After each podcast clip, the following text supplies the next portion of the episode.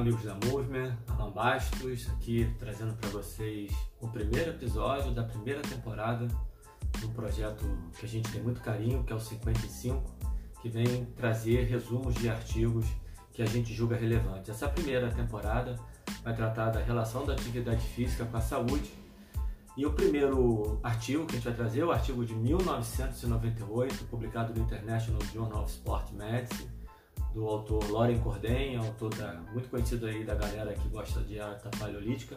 Só que nesse trabalho ele vem falando de, do exercício físico, da atividade física, do condicionamento, do gasto energético por essa atividade física, baseado numa perspectiva é, evolucionária, né? a partir de uma perspectiva da biologia evolutiva.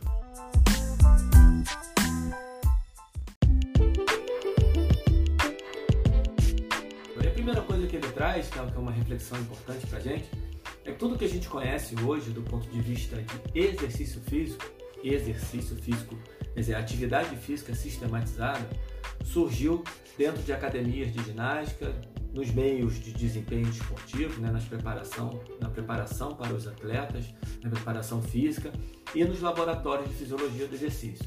Mas a atividade física, de uma maneira geral, ela existe desde que o gênero Homo surgiu. Na verdade, ele existe desde sempre, porque todo ser vivo, de certa forma, de certa forma não, todo ser vivo se movimenta, precisa se movimentar em alguma instância para sobreviver.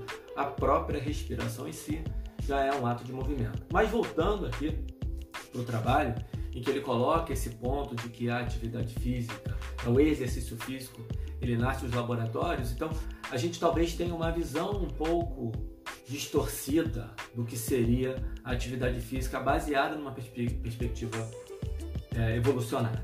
Isso é que é interessante notar.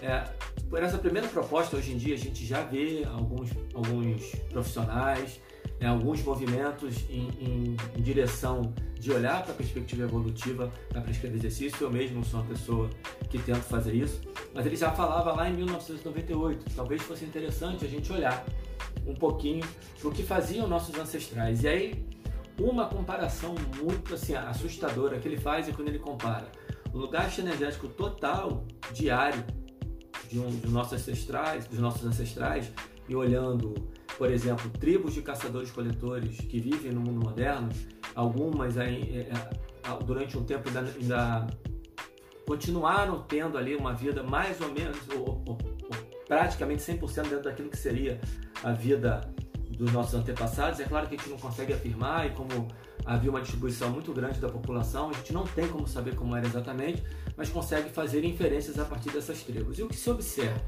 Que o gasto energético total diário, quando dividido pela taxa de metabolismo de repouso, ele gira em torno de 1.7, 2.0, que significa que em relação, então 1.7, 2.0 é o gasto total dividido pela taxa de metabolismo de repouso. Isso significa muito gasto energético proveniente da atividade física. O homem moderno, o homem ocidental moderno, gira entre 1.3 e 1.4, 1.2 até 1.1.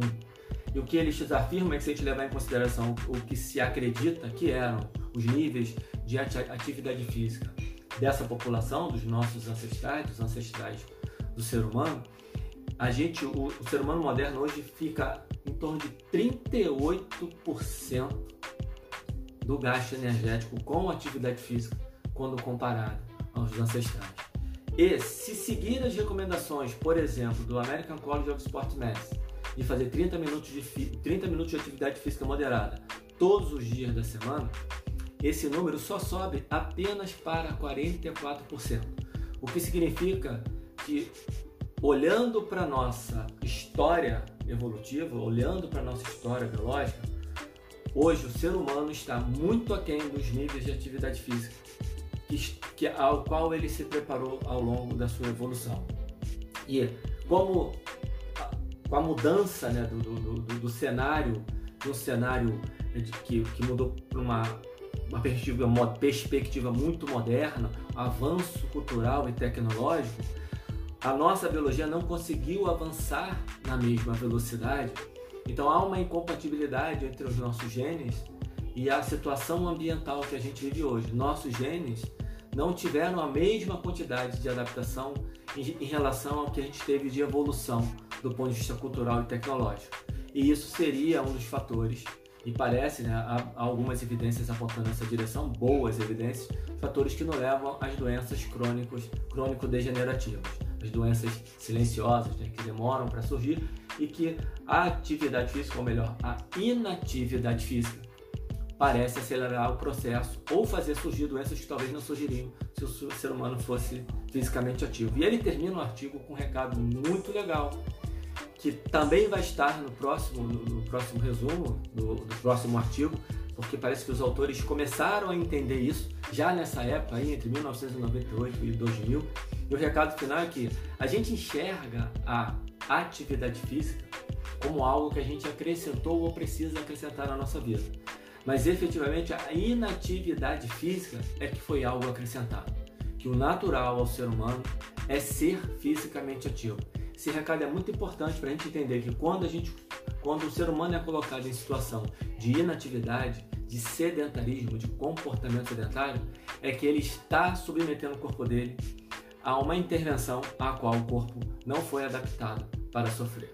É, esse é o recado principal do artigo. Então, precisamos olhar para a nossa biologia evolutiva a partir dessa perspectiva para tentar desenhar melhores modelos de treinamento. Ele, ele discorre disso, falando inclusive sobre tempos de esforço em relação a descanso. É, ele diz que os, os nossos ancestrais passavam períodos de muito grandes esforços intercalados com um período de descanso, e o que também vai influenciar, e a gente vai ver nos próximos resumos, vai influenciar a nossa relação com o descanso e a nossa propensão à preguiça. Isso é assunto para mais à frente. Fico por aqui, esse foi o resumo do primeiro artigo do episódio. Espero que vocês possam curtir e aproveitar tudo que a gente tem para frente aí de conteúdo teórico e também de muito conteúdo prático.